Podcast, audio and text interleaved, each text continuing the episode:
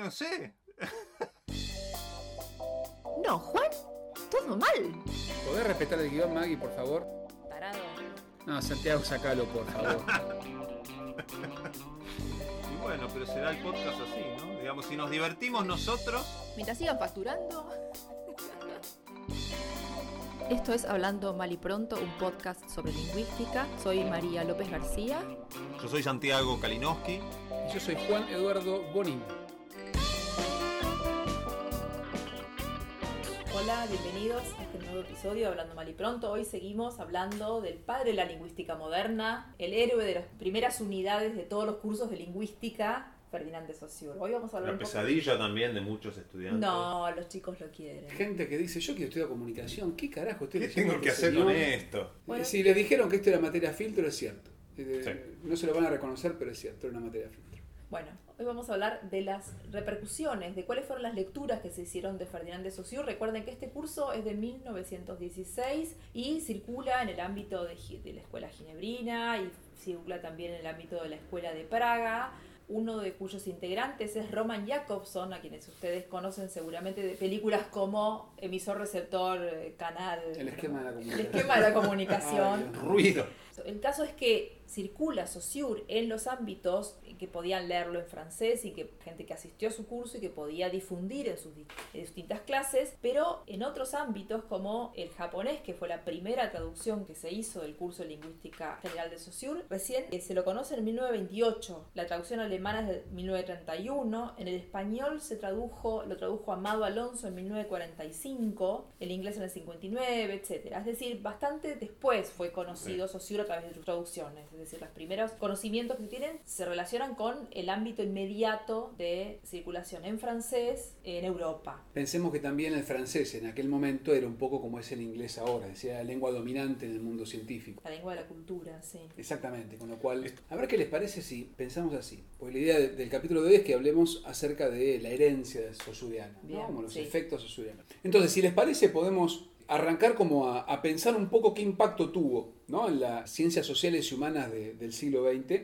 sobre todo en ese movimiento en particular que se llamó estructuralismo. Mm. ¿no? Muchas veces se habla del estructuralismo, sobre todo para decir cosas feas. No, eso es reestructuralista, o decir, ay, no, por suerte tenemos el postestructuralismo. Y todo eso se supone que son cosas lindas diciendo el estructuralismo es una porquería, una cosa que... Vieron que pasa mucho uno cuando estudia como la historia de las teorías, que vos primero lo lees a, lo lees a fulano y decís, ah, qué genio fulano es el mejor. Después le da a Mengano, vino después y lo critica, decís, no, fulano es un tarado, Mengano es el mejor del mundo. Y nos pasa como esa idea de, de, de de conocimiento- evolución. La idea de que las teorías evolucionan. Las teorías son lo que son en el momento con el que surgen, de acuerdo con las necesidades epistemológicas, sociológicas, etcétera. Y que además no, no son totalidades que se agotan en un momento, sino que algunos aspectos se pueden cancelar y otros aspectos se pueden sostener. Que en el caso susuriano creo que pasa mucho eso, ¿no? Claro. Muchas de esas ideas primigenias que fueron dejadas de lado, por ejemplo, la famosa oposición entre lengua y habla, es decir, entre la lengua como un sistema abstracto, perfecto, etcétera, y estable, compartido eh, por todos los, hablantes, etcétera,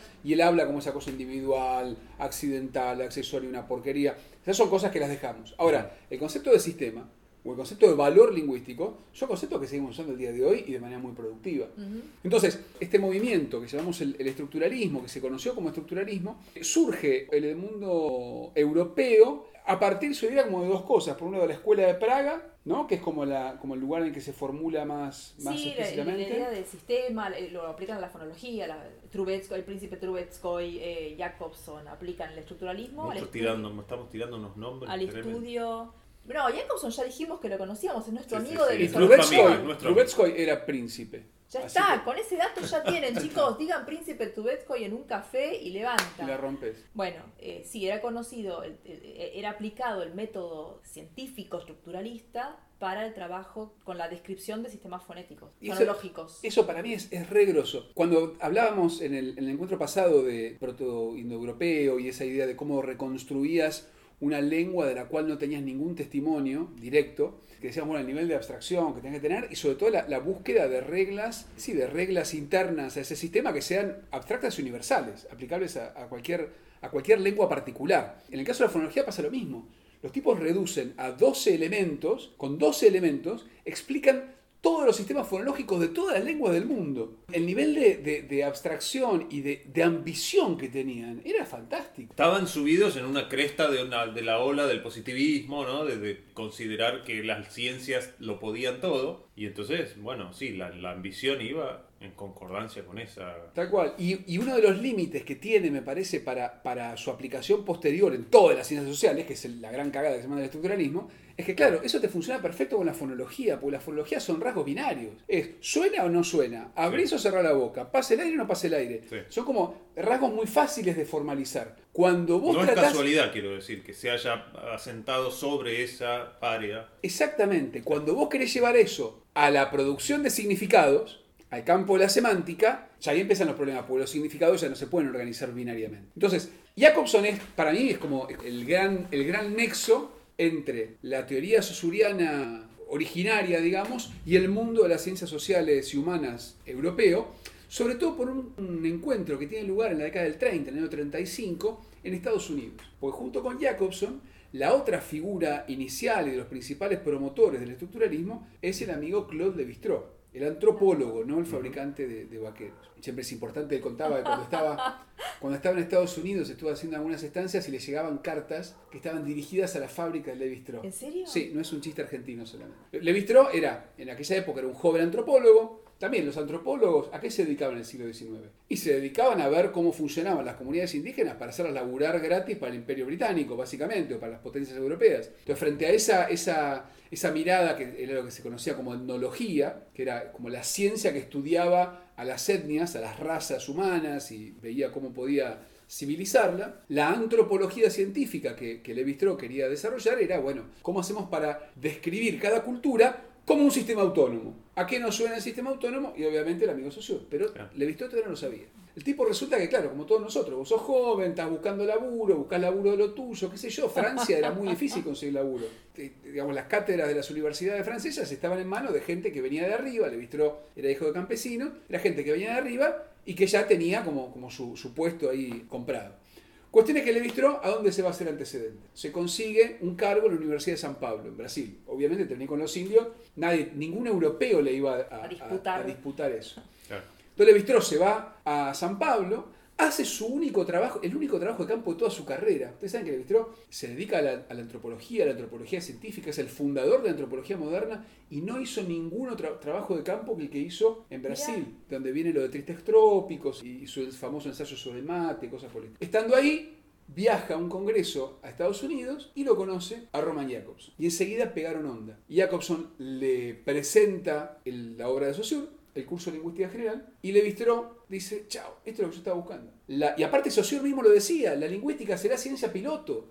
Dice, conseguí la ciencia que me dé el método científico para esta disciplina que sea la antropología científica que yo también quiero crear. Entonces, tomando esos elementos y tomando los principios fonológicos, los principios metodológicos, digamos, de la fonología de Praga, Levi-Strauss empieza a desarrollar su propia investigación que lo lleva, en primer lugar, a eh, las formas elementales del parentesco, que su Claro, claro, la búsqueda de las leyes universales que están ahí. ¿no? De los Es decir, en ese sentido detrás. suena perfectamente a lo que, a lo que estaba haciendo Socio. Exactamente. Y a partir de ahí es que vuelven a Francia y ya en Francia dos tipos que venían con su pedigree académico eran dos, dos bestias intelectuales y evidentemente eran dos genios y comienzan este proceso de, de formalización y de desarrollo donde el resto de las ciencias sociales, la historiografía, la sociología, obviamente el, psicoanálisis de, la mano de Lacan, etcétera, dicen encontramos el método científico que nos va a permitir formalizar y construir una ciencia de estas disciplinas que queremos cambiar y que vemos que todavía son muy decimonónicas. Sí, que tienen objetos, además, objetos diversos, heteróclitos adentro del propio sistema. Es decir, porque también el problema de las ciencias sociales es ese, es que como trató de instalar Saussure en relación con la lengua, es que cuando vos querés estudiar un pueblo, necesitas establecer un objeto de estudio recortado y acotado. Es decir, no es que tenés un cuerpo humano, un hígado, tenés un cuerpo que se mueve, un cuerpo que cambia, un- cuerpo que está compuesto por diversos elementos que se relacionan de diferente manera. Entonces también eso es interesante, eh, digamos, la necesidad de las ciencias sociales de ir a brevar a un tipo de, de disciplina de estas características. Sí, y que le permitiera tener también esa, satisfacer también esas ambiciones universales. Es decir, ¿cómo hago yo, Levi-Strauss, cómo hago yo una teoría de la cultura que explique todas las culturas Claro. desde mi oficina en Sí, mi sí, universidad? un parecida? universo de 10 reglas y cuatro ejemplos. Ese es el tema también. La, que lo, la que lo toma de que lo toma de, de- la escuela de Praga, justamente. Un aspecto también interesante, una repercusión interesante, que es más local, es la repercusión que tuvo en el sistema educativo argentino esto, que es una vuelta rara, pero la voy a dar rápido y espero que funcione, que es eh, la traducción que hace, la traducción que se hace en Argentina la hace eh, Amado Alonso, que era un filólogo español que estaba dirigiendo acá en Buenos Aires el Instituto de Filología, antes llamado de Lingüística, después llamado Instituto de Filología. Él hace la traducción de, de Saussure en el, en el año 45, en 1945. Algo interesante, una ventana que abro, pero me parece muy interesante. Él publica la traducción en la editorial Losada, que funda Gonzalo Losada, que había venido, que era un español también, que estaba trabajando en la editorial famosísima, una, una muy prestigiosa editorial, es Pasa Calpe, pero cuando los, los dueños de Pasa Calpe se manifiestan defensores del franquismo, lo que hace Gonzalo Lozada es apartarse y armar, digamos, hipoteca la casa, vende el auto y arma su propia editorial Lozada, donde se publica es- esta traducción que hace Amado Alonso con su propio prólogo del curso de Lingüística General. Lo interesante es que ese Instituto de Filología y Amado Alonso, entre las misiones que tenían institucionales, era hacer divulgación científica, hacer divulgación de los, de los avances científicos del instituto en el ámbito educativo. Entonces, hay un- unas investigadoras que trabajaban en el instituto que seguramente a las profesoras viejas les sonarán, eh, Ana María Barrenechea, Mabel Rossetti, eh, María Hortensia Lac- Lacó, que eran investigadoras, profesoras, investigadoras del instituto, y lo que hacen es empezar a pensar un aparato conceptual que pudiera ser trasladado a la escuela y lo que hacen es trasladarlo al currículum escolar. Entonces, muy prontamente, antes de los años, más o menos en los años 50 y ya formalizados en los años 60, Mm. los contenidos escolares suscribían los principios estructuralistas. Es muy interesante pensar que la escuela argentina a mediados del, del siglo XX dejan de ser tan, esto que señalaba Santiago antes, dejan de ser un modelo de enseñanza de la lengua prescriptiva de usos, de se debe, no se debe, es correcto, es incorrecto, enseñanza de la pronunciación correcta, y empieza a pensar la lengua, a pensar las estructuras que dominan los usos lingüísticos. Entonces, esto que todos odiamos en la escuela, bueno, capaz ustedes no, porque son muy No, nerds. pero el análisis sintáctico. el análisis sintáctico, que Bueno. todo, eso, eso es una... Para mí, ahí está el germen de esta idea que vemos hoy, que está plenamente en vigencia, de la lengua como un sistema de reglas absoluto, digamos, reglas absolutas y universales que alguien que estudia conoce y alguien que no las estudia las desconoce. Como que esa, esa alienación que se produjo entre los hablantes y su propia... Y su propia Sí. ¿no? El hablante empezó a sentir que el- la, la lengua que era su instrumento de comunicación diario en realidad respondía a unas reglas misteriosas y universales que debía ir a preguntar en, no sé, lugares de autoridad y qué sé yo, ¿no? Un una, especie de alienación. Es un cruce interesante porque para mí lo que hace es sintetizar los dos modelos de enseñanza de lengua. Por un lado, el que se intentaba Claro. con este cambio curricular, que era empezar a pensar las estructuras internas de la lengua, no en términos de correcto o incorrecto, sino en términos de cómo están funcionando. Pero varios problemas. Uno, los análisis sintácticos estructuralistas no explican el funcionamiento de la lengua. Es decir, cuando vos tenés un sujeto plural construido con con mi marido vamos mucho al cine, ese verbo vamos plural está apelando a un sujeto que es singular yo y a una construcción de comitativo que es con mi marido. Claro. Y eso la gramática estructuralista no te lo explica No te lo de ninguna explicar, manera. no, no. Entonces, ¿qué pasaba? Estaba primero el problema de la- de- del modelo mismo que falla, es decir, era perfecto en su momento, pero falla en términos de explicar cómo funciona la lengua, por un lado, y por otro, la tendencia a pensar que la enseñanza de la lengua en la escuela es para decirte que está bien y que está mal. Con lo cual, los estudiantes y la gente terminaron pensando que el que no estudia gramática no habla bien No habla su bien la propia lengua. Y es una lengua que hablan a la perfección todos los días de su vida. Y ahí Pero hay- se produjo esa idea, esa... esa, Es al- esa Pero para, no critiquemos, es hablemos bien del estructuralismo, lo pronto que llegó el estructuralismo, que era bastante Sí, sí, sí. av- Fue un gran avance. avanzada. Fue un gran avance, pero finalmente parece como que se hubiera quedado con lo peor de los dos mundos. No, yo creo que hay, un- hay un tercer elemento a esto que señalaba Maggie, del efecto que tuvo digamos, en, en la escolaridad, que fue la separación de la lingüística, o del contenido gramatical del contenido literario. Sí. ¿no? La separación entre lengua y literatura. Cuando los modelos pedagógicos anteriores eran cosas que iban de la mano. Vos aprendías... Enseñaban la lengua correcta que estaba en los... Y ese es el viejo modelo modelo del diccionario de autoridades, ¿no? Que, Sí, acá, acá yo me acuerdo de los, los libros de Justi, Roberto Justi era, Sí. el que sacaba los manuales, Sí. que eran manuales básicamente de literarios con comentarios sobre la literatura. ¿no? ¿Y Sobre ¿Pero vos lo ves como negativo eso? Ivo, ¿cómo Yo creo que sí, yo creo que, que cuando se separó lengua y literatura de una manera tan, tan taxativa en la, en la enseñanza, uno siempre lo, lo- lleva a su propia experiencia, pero para mí, que terminé siendo lingüista, los momentos donde leíamos literatura eran geniales, los momentos donde leíamos gramática eran un embole. Y creo que, que tiene mucho que ver con eso, con, con decir, bueno, la literatura pasa en otro lado. El- Es que lo que pasa es que si vos empezás a aplicarle tu sistema de trabajo sobre la reflexión lingüística a la literatura, estás aplicando primero un método de trabajo que no es el correcto, puedes apl- aplicarle una metodología de estudio a la literatura que no es la que le corresponde. La literatura tiene pretensiones estéticas. Sí, a Y- ver, no te olvides Bueno, que, y hay una que Jacobson ¿no? y Levi-Strauss escribieron varios artículos sobre poesía. El propio Jacobson escribió mucho sobre poesía. No, bueno, el, es muy interesante la, la enemist- amistad enemistad, el- los frenemy que eran Jacobson y Nabokov, y ese principio de Lolita, que es re interesante en inglés, que, que eh, trabaja sobre los principios de la fonología. Lolita, of the tongue, tip of the- trabaja sobre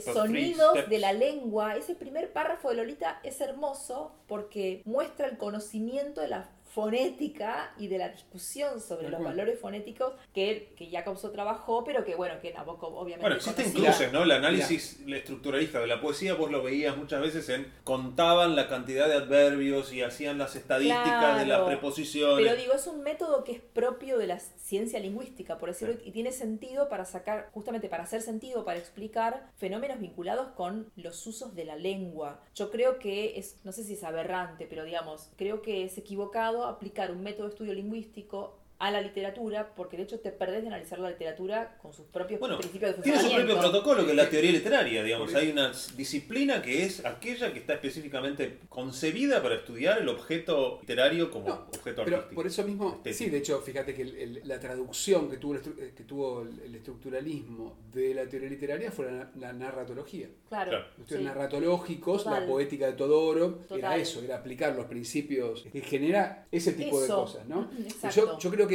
para mí la- la- el problema no es aplicar o no aplicar, sino pensarlos como si fueran dos universos completamente separados. Eh, como si la lengua que vos usás para construir literatura fuera absolutamente separada de la lengua que vos Claro, usás para lo hablar cual tampoco es así. todos los días. A ver, eh, recordemos que el, el famoso esquema de la comunicación de Jacobson, el tipo lo propone en una conferencia cuyo objetivo era explicar las relaciones entre lingüística y poética, y ese nombre. Me parece que, que está bien, en su eco. momento fue, en su momento fue importante esa separación Sí. en la gramática escolar, porque fue a finales de los años 40, comienzos de los años 50, fue el momento de modernización de la enseñanza de la lengua, y el momento en el cual la, la enseñanza escolar de la lingüística, de, de la gramática en Argentina, estaba en la cresta de la ola internacional, pero creo que al, al permanecer de manera crítica por 50 años más, nos perdimos justamente de repensar, o por ejemplo esto, terminaron separando tanto a la lingüística de la, de la literatura que, que terminaron siendo como Sí. dos campos completamente Sí, separados. sí, Es algo Eso que es, te dice, no, por no ejemplo, la, no la aplicación, la aplicación parece una boludez, pero sí me parece Entiendo. importante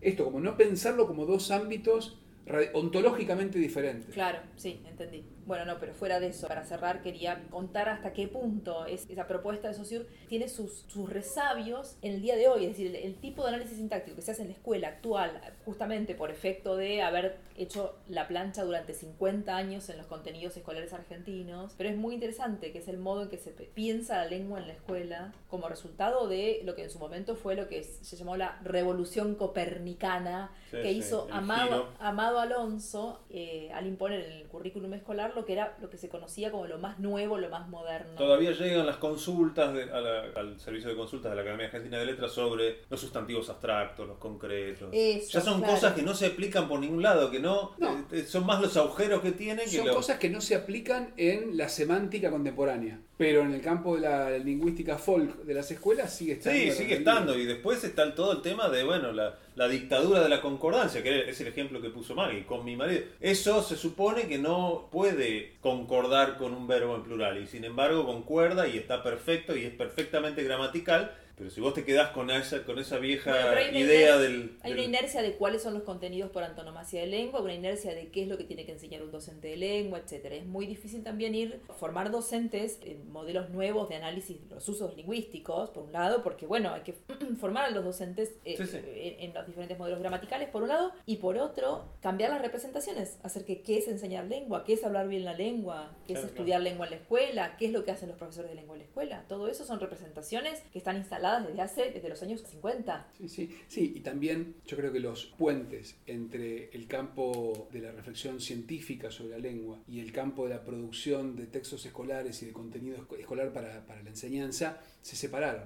Algo Sí, sí, muy. Lo, interesante que- lo ves un poco en esto de que, por ejemplo, en la escuela no existe el estudio de la variación dialectal. No, Es que no no es como la- que- lo- los egresados de la secundaria no salen sabiendo No, está, lo está más la básico. Está en la currícula. Sí, está en la sí. currícula. Lo que pasa es que acá y Yo, yo, yo hablo sin saber, ¿eh? Este, como Eh. acaba de quedar este demostrado, no, eh, eh, el, el vínculo entre lo que están diciendo ustedes dos es ese, es que como que subsiste un- un- una idea de lengua como, digamos, objeto perfecto y único. Sí, sí, sigue, sigue sí. subsistiendo eso.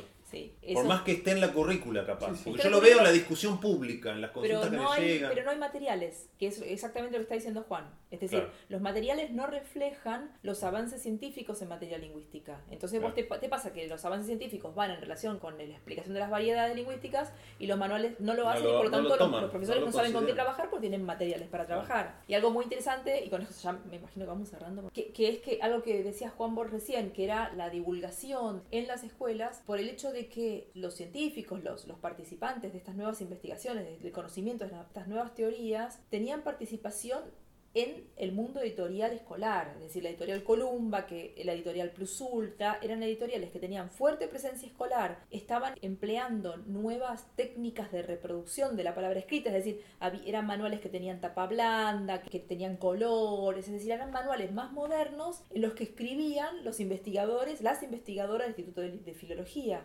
Entonces, claro, había una transferencia directa Mm. entre esta gente que estaba en los últimos conocimientos y los manuales que se vendían para las escuelas. Y eso en un momento dejó de suceder. Claro, era un compromiso editorial que en los años 70 dejó de existir. Claro. Es decir, las editoriales ya eh, estaban atravesadas por dificultades, Por- más la censura, etcétera, todo Claro. eso diezmó. Entonces eso ya eliminó toda posible disidencia o, eva- o teórica en la escuela. Paradójicamente, uno siempre tiene esta idea de Saussure como lo conservador, lo estático, lo cerrado, porque terminó siendo, terminó convirtiéndose en eso que era lo contrario de lo que significó cuando propuso su curso de lingüística general a comienzos del siglo XX. Ojalá que estas, estas charlas sirvan para, para que la gente decida asumir a Saussure, a de una manera punk, con un estilo con un estilo rompedor. Quizás lo más lindo que nos puede dejar es esto, es un tipo con una ambición intelectual completamente Sí, desmesurada. máxima. de- Sí. de- de- Pero Bueno. sí, yo creo que eso, ¿no? La, la- el-